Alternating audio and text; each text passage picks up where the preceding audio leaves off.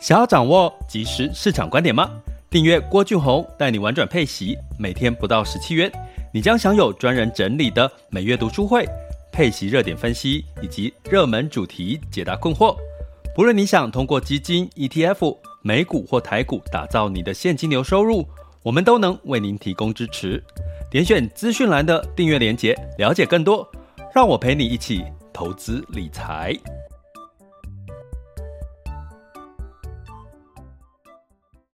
这里是完全配息笔记投资讲白话，一个从投资人角度带你一起掌握全球市场的脉动，分析配息标的、美股、台股、A 港股即时热点，陪伴你不再害怕市场涨跌的风险，一起稳健财富成长。各位亲爱的，你们今天好吗？今天是二零二一年的八月三日，哈，那这个中午时间呢，解禁了，今天大家可以这个外出呃内用了，哈，不知道有没有人就是开始就是在外面吃饭的呢？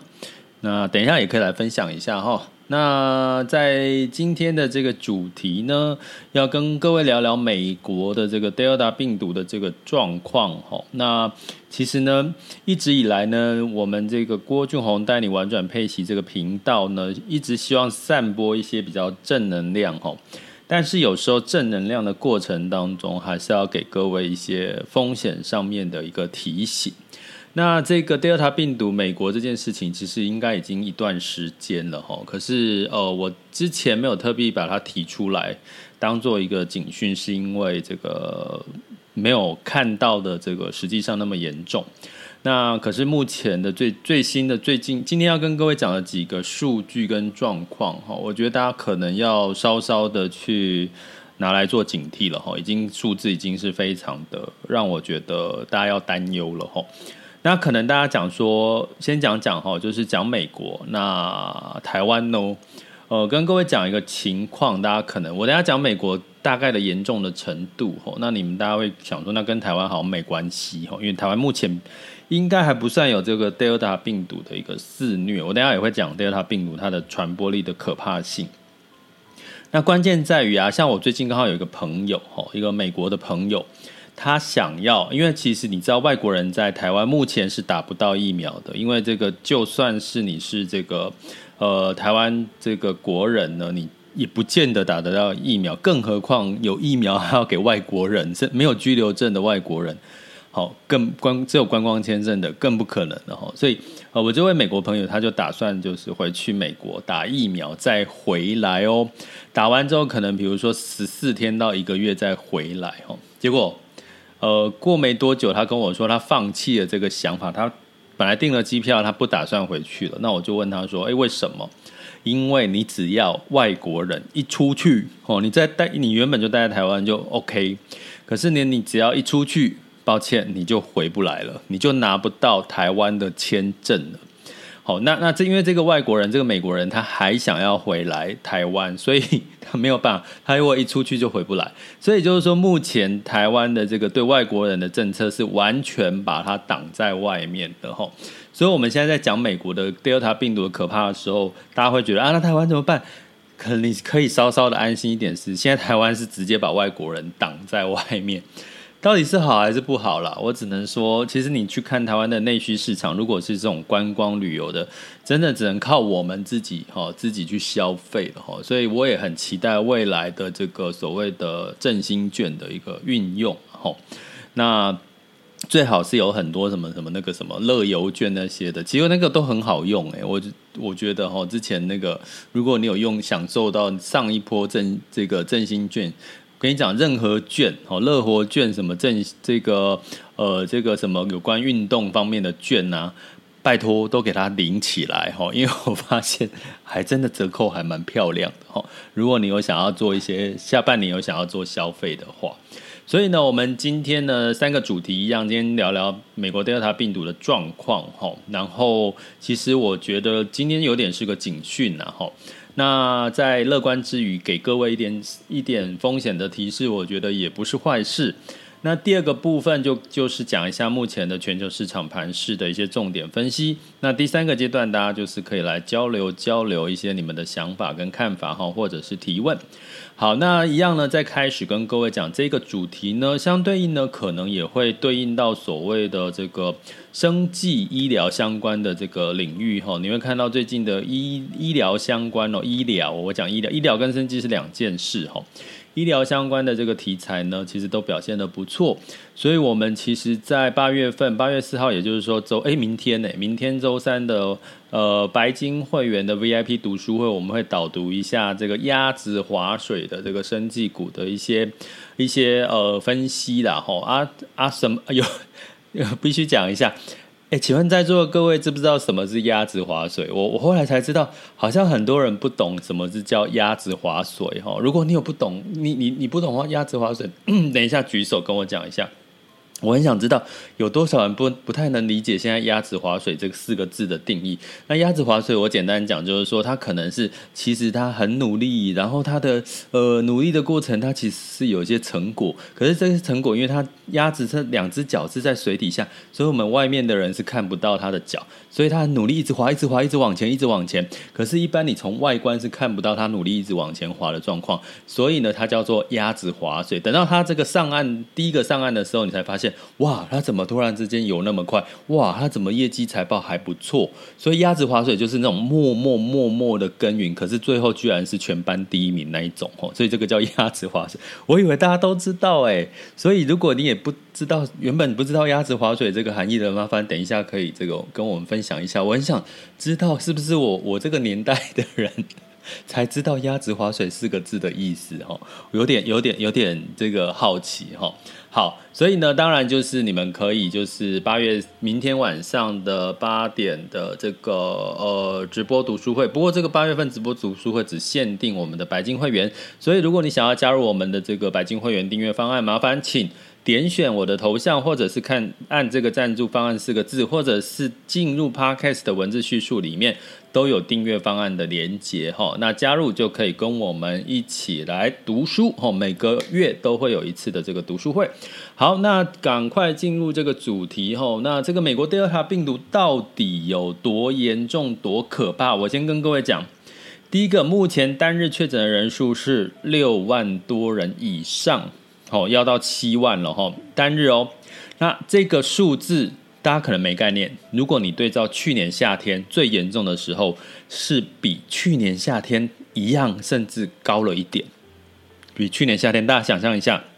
二零二零年去年夏天，呃，就差不多就是暑假前后嘛。所以就是疫情严重的时候，那个时候，现在美国 Delta 病毒一天的确诊人数。六万人以上哦，然后呢，更重要的是，专家哈，这当然是美国这这个他们的专家预估，呃，未来如果再降下去没有被控制住的话，一天有可能确诊人数会往，就是会突破二十万人。你会觉得怎么可能七六七万到二十万？原因来了，美国的 CDC 哈，这个疾病管制局它宣布了，Delta 病毒的这个病毒量。哦，传染传染率呢是相当于水痘，水痘大家对水痘应该有印象嘛？就是那种，反正就是小时候常常会容易传染，就是比如说，哎，同学有被打水痘，他就必须要待在家里，不能出门，要不然他会传染给同学。哦，大家大家有没有得过水痘这件事情？哦，那水痘的传染率是十，呃，是它是这个一传十。是一传十，一个人传染给十个人。诶，那大家会觉得说这个一传十是比很严重吗？那如果你知道最早期的原型的这个新冠病毒，也就是说，可能我们用武汉病毒来讲，你可能比较知道它是最原始的原型病毒，是它只有一传二点五。哦，这个原始病毒只有一传二点五，所以 Delta 病毒的传染率是这个一传十。所以一传十，基本上，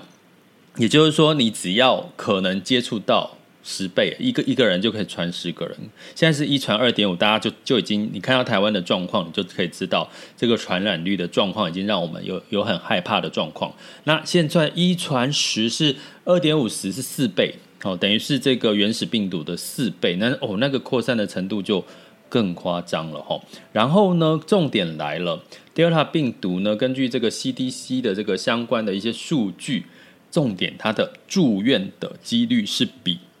原始病毒来得高。那住院的这个比这个原始病毒来得高呢，其实你就要更稍微害怕是这个不是没有数据的哦。呃，这个 CDC 呢，它其实是引用了加拿大，因为目前 Delta 病毒感染的几个比较多的国家是加拿大、新加坡跟苏格兰，他们的研究报告去警告啊，感染 Delta 病毒的病患，他会比原始病毒株更容易住院。哦，因为刚刚讲传染力比较高，而且呢，这个苏格兰的研究显示说，这个 Delta 变种病毒可能会导致更多的重症。哦，重症就代表他要住院的几率会比较高，大大多少呢？大概是他们估计会大一倍。哦，就是说住院的人数会大一倍。所以呢，这个严重性其实相对来讲都是倍倍倍倍倍的，都是倍数的哈。所以住院天数高，这个时候如果你从你的保障来讲，你其实就要去看你的住院的这个。当然，现在台湾没有了，台湾没有德尔塔病毒，所以我觉得还好，就是我们是用把外国人挡在外面的这件这件事情哈。所以德尔塔病毒希望真的不要进来，要不然对我们来讲，尤其是内需产业，应该会。惨上加惨吼，那那所以呢，如果你要保障，其实你在这个时候，如果我们过去谈到这个呃防疫保单这些事情啊，可能你的住院医疗部分，或者是你自己的住院医疗，可以去考虑一下，为了这个事情吼，当然是现在没有了，我只是只是举个例了吼，好，可能要去加加加强一下，或去检视一下，好。那为什么聊到这边呢？再回来讲哦，那所以这件事情呢，是从什么时候开始哦？跟各位讲，七月四号刚好是美国的国庆日，那个时候呢，这个大概在国庆日的一个聚会里面，它有一个案例哈，就是这个聚会里面呢，被感染整个哦，整群人几乎全部的参加这个聚会的人，全部感染了 Delta 病毒。那另外一个数据是这个所在这个呃，他们有几个州哈，已经打七成以上打过疫苗。那在美国，他们的这个专家的定义是七成以上打打过疫苗，就是所谓的达到免疫的这个标准啊，集体免疫的标准。他们现在打算要提高，从七成提升到八到九成。那你回观台湾，目前几成？大概好像是。呃，我不确定数据啦，但是应该是两位数以上了哈，所以我不我不要乱讲。那因因为没有没有，我刚刚没有查，就是去查这个数据哈，所以我不要乱讲。那但是呢，七月二十四号这个麻州哈，就是马赛诸塞州呢，它七成打过疫苗的这个州。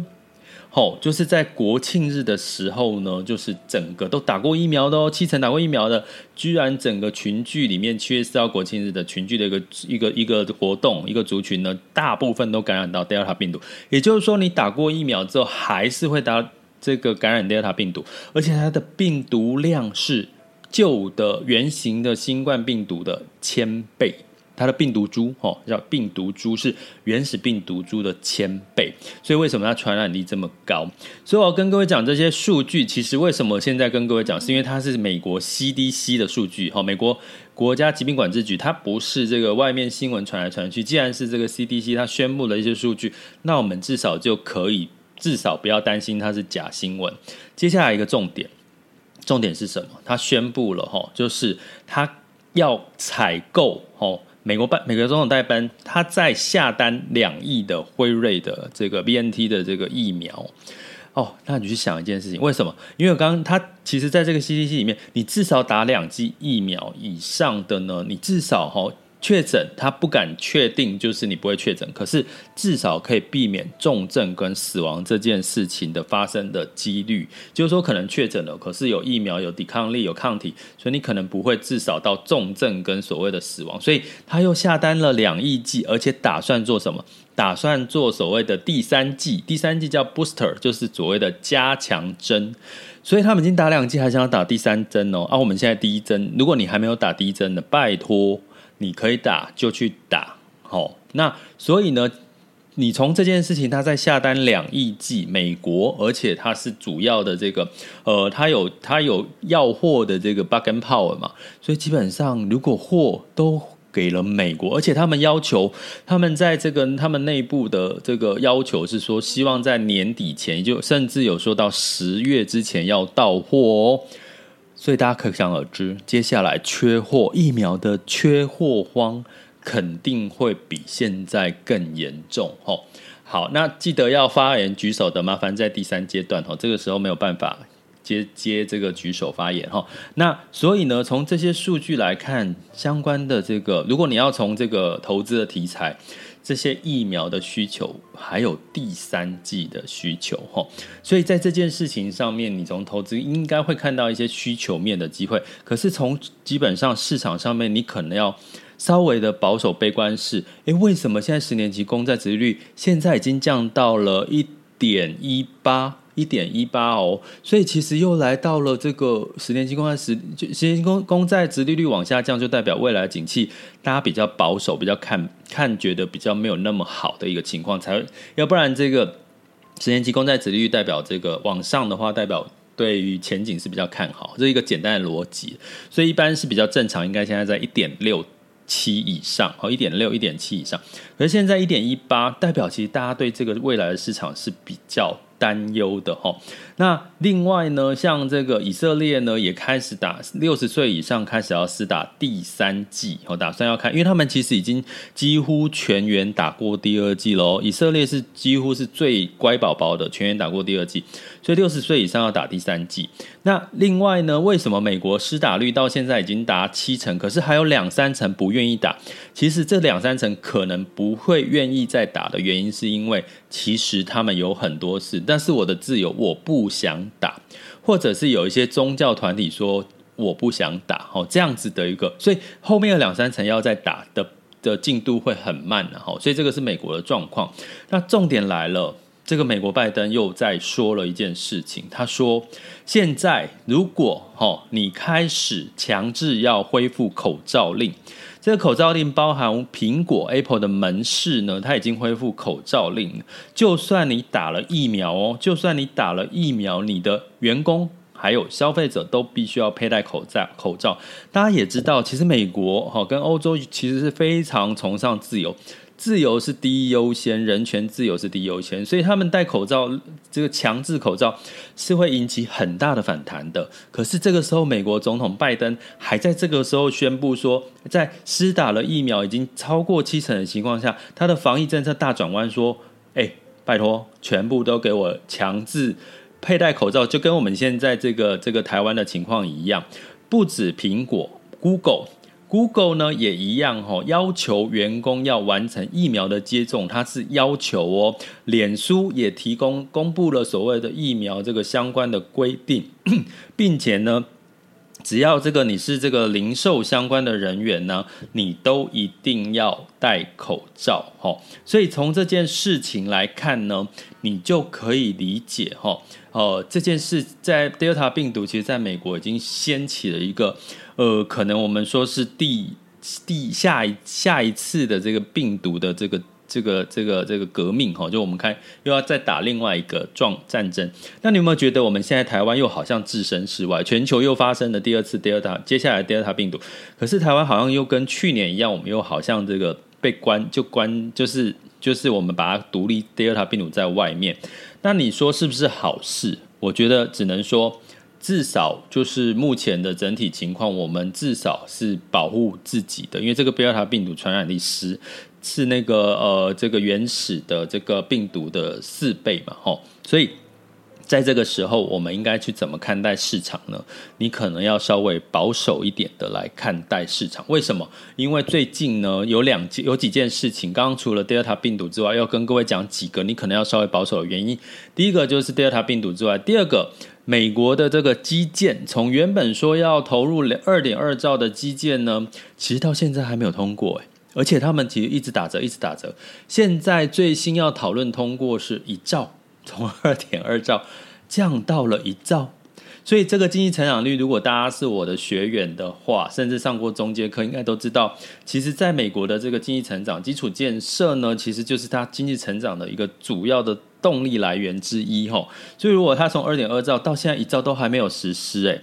所以它所有的这个贡献在基础建设的贡献还没有真的发挥。那也许真的最近通过的话，可能呢会让这个市场有短期的一个刺激。可是要跟各位讲一件事情，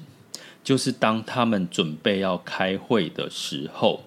美国的参议员居然确诊了 Delta 病毒，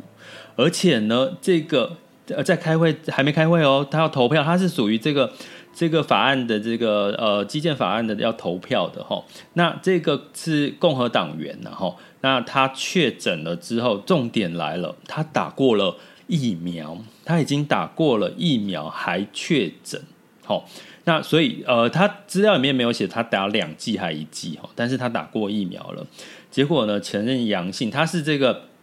基建磋商的十名的共和党党员，当然会对这个法案的投票。带来一些影响，可是关键呢、它其实也影响了到底这个投票表决会不会延期啦？吼，那是因为这个事情才刚发生，吼，哦，这个今天的新闻，吼，大家有机会也可以去看一下。所以这个情况呢，只是告诉各位，这个参基建的建设计划投票都还有变数，在还没投票，又有这个所谓的参议员的议员呢，这个确诊了，不知道会不会延期，吼，所以。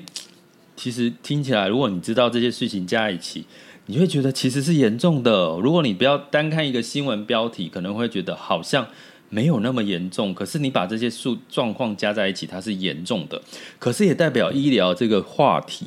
医疗这个产业，哈，也许，哈，也也许接下来还有这个需求，因为他要打第三剂嘛，所以第三剂呢，他已经又下了两亿的订单，那其他的是不是也要追加订单，甚至要下到第三季了，对不对？等下我们要通常会跟着 follow 这些所谓的已经发生的过历史经验，我们会跟着去做的话，应该我们都要下的订单要更多了，哈。所以相关的疫苗的题材、生计的相关题材。我们八月四号的时候会来导读一下哈，一些分析哈，一些呃相关一些的所谓的生技股的一些呃，比如说财报啦，或是目前的一些状况的一些分析哈。如果有兴趣，可以加入我们的呃白金的订阅会员方案。好，那接接下来讲的这个呃两件事情之外，第三个风险在哪里哈？大家如果有注意到前一阵子的新闻，叫这个 Amazon。Amazon 呢，基本上呢，它的股价其实在这个财报公布之后是修正的哈，哦，是往下修的哈。那为什么？为什么这个 Amazon 这个公布了它的这个股价之后，呃，这个财报之后，其实也是成长哦，可是反而股价往下修呢？那关键原因呢，就是因为其实啊，它是跟这个去年相比哈。去年呢，大家也知道，电商呢，因为疫情的关系，它反而没有受到影响，它的这个 获利情况、成长的状况还是不错的哦。可是呢，你如果从这个呃这个这第二季来看，跟对照第去年的第二季，它现在的获利成长呢，其实呢是。呃，比外界的预期哈还要没有超乎预期，也就是说，它是低于市场上预期它的成长获利。那 Amazon 就说了，因为哈，因为我基本上呢是呃跟去年来比，我是高基期，再加上这个下半年的疫情的状况，这个跟这个高基期的状况，其实接下来的这个预估的成长也不会比较高了。哦，这是他们在这个财报公布之后的一个说法哈，所以造成了这个市场上面这个 Amazon 呢，在在近期反而是比较是一个修正的一个状况。那我们可以从这个这个呃 Amazon 的这个呃状况来看，其实呢，全球哈不。不止美国，包含台湾，可能都在即将面临到第三季之后的这个，跟对照去年第三季是一个比较高基期的一个状况哈，因为去年大概都是涨在第三季跟第四季，所以对照去年呢，其实成长的这个空间已经不会像今年的第一季、第二季那么高，所以呢，你在接下来要做的功课，一定要去找这个。在第三季甚至第四季，它的这个业绩成长有超乎预期的机会。那甚至呢是在这个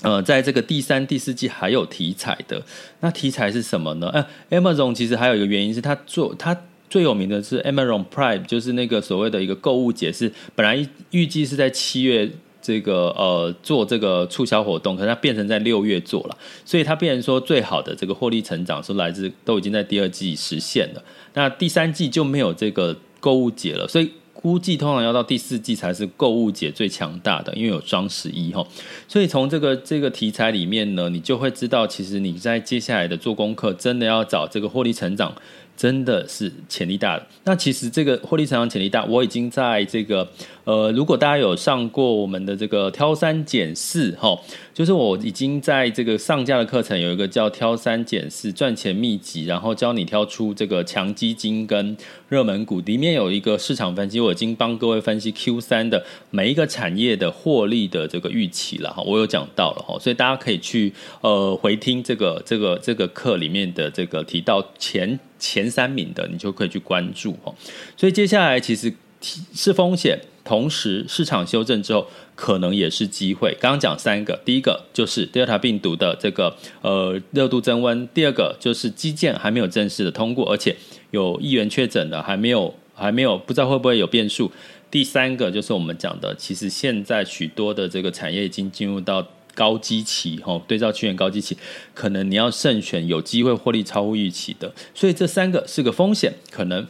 但是反而也许可能是你下一次进场的机会，所以哈，就是怎么做，就是定呃，就是按赞，就是按赞嘛，就是可以订阅我们的 parkas 频道哈，至少我一定会跟着这个脉动哦，Tempo 节奏去。呃，去给的各位提醒了哈，这是我觉得，因为自己的频道你可以做主，所以你不用像这个我上媒体，媒体想要讲什么，我只能呃因应他想讲的主题去配合他。那这是我自己的频道，所以我会跟着节奏哈，让各位去呃掌握目前这个最及时的一些重点市场资讯哈，或者是提醒大家风险哦啊，那你怎么去呃订阅我们呢？哈，也可以更让我三百六十五天陪你们投一起投资理财。订阅我们的会员专案，从我们的这个 Podcast 的这个文字叙述，或者是这个点选我的头像，或者是这个点选这个赞助方案，基本上呢都可以看到详细的说明。好，那接下来进入到我们二零二一年的八月三日全球市场盘势轻松聊。好的，那在这个虽然在我们讲的这个美国的这个状况啊，好像听起来已经危有好像很危险的感觉哈。不过呢，美股因为整体的企业的业绩的状况呢，整体的这个基建大家还是比较乐观的看待的状况下，所以道琼呢，呃，在盘中是一度是涨了两百点的哈。不过在这个所谓的 ISM 制造业指数跟 PNI 其实七月份公布其实是不如预期的哈。所以呢，再加上美债收益率是。十年期公债，我刚刚讲一点一八，好，一点一八，好，所以相对来讲，其实是又又又往下跌了，哈，所以造成大家对市场比保守当中有点乐观，乐观当中有点保守，有点矛盾，所以道琼呢下跌了零点二八 percent，S&P 五百下跌了零点一九 percent，然后在这个纳斯达克是上涨了零点零六个百分点，哈。那在欧股的部分一样哈，市场情绪呢当然是比较偏乐观，因为这个企业财报跟货币宽松，他们没有所谓要这个紧缩的这个这个讯号了哈，所以欧洲的整体的这个数据，翻欧六百上涨了零点五九，德发英分别上涨了零点一六、零点九六跟零点七个百分点哈。那所以呢，在这个雅股的部分呢，一样哈，我有跟各位提过，基本上。其虽然说是最近哈，这个呃 A 股的这个市场呢，会有很多的政策的干扰因素，中概股的一个跌升的状况哈。但是呢，在万亿的成交量，哦，在万亿人民币的一个成交量是他们过去多头的一个指标，所以你会看到最近其实像这个今昨天创业板还是上涨了一点五 percent，然后这个上证指数相对也涨了一点九七 percent，那港股也涨了这个零点九三，那台湾加权指数昨天是涨了一点四八，日经指数是涨了一点八二，哈，这是昨天的一个指数的表现。那今天呢，我们来看一下哈，目前应该哦又稍微回落了哈。台湾加权指数呢是下跌了十七点哈，其实还好。台积电呢上涨了两块钱，来到五百九十二。那恒生指数下跌了零点九五哈，然后 A 股的部分是小涨，然后呃小涨零点零二点哈，然后这是点哦，不是趴数哈。然后深圳指数也是小涨了这个六六个点哈。所以基本上，然后日经指数下跌零点八二，南韩指数下跌零点零五哈，所以整体的亚洲指数应该也受到这个观望这个美国的这个状况不太明确，美债十年期美债值率相对来讲比较弱哈，会比较。会比较的情绪哈，看得出来这个大家比较保守了哈。那能源的部分，布兰特原油下跌三点三 percent，收在每桶七十二点八九。所以你从这件事情就可以知道喽哈。像最近的这个中国跟美国的领先指标数据，真的相对都没有超乎预期哈。所以大家开始担忧这个 Delta 病毒是不是真的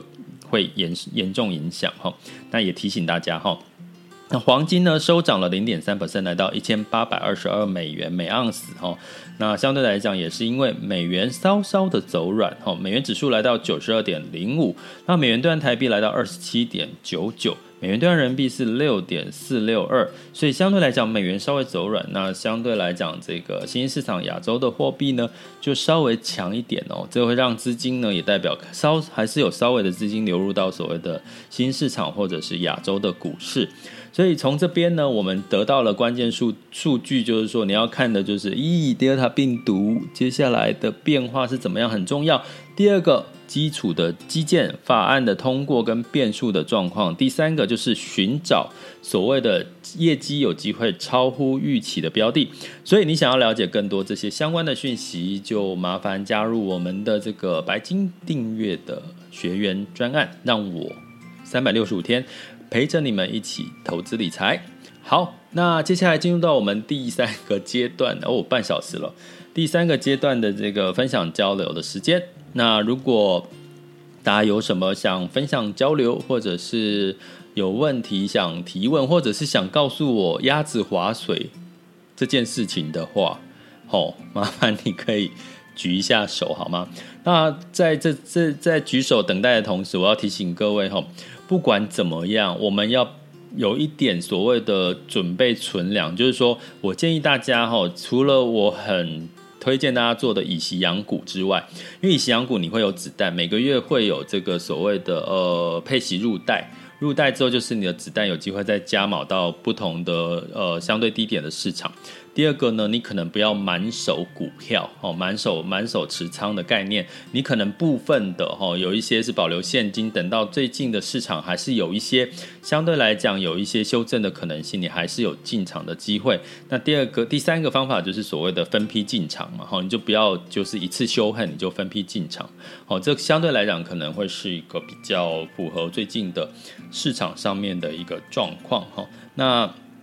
提醒各位，就是这个低基期已经开始进入到高基期了哈，所以你真的已经不是闭着眼睛随便投资都会赚钱，所以你就是要适度的做功课。那怎么做功课呢？就是呃，透过我们的这个白金订阅方案。那我们八月份其实有一场直播哦，这个读书会直播讲生技股鸭子划水。第二个，我们有一个跟着巴菲特赚钱，我们是看这个最新第二季哈预预计在八月十五号会公布的这个 Q two 的十三 F 报告，我们去看出这个美股跟这个 ETF 的相关的一些呃增减持哈，可能去看判断出一些呃可能的方向。那另外呢，我们接下来当然八月份也会有陆续不同的主题哈，包含这个呃再探讨一下医疗的这个呃标的你怎么去去优选哈这些的主题哈都。会会在我们的呃白金会员哈，我们的会员的这个学员的订阅方案里面呢，呃，一一通知我们的学员。那也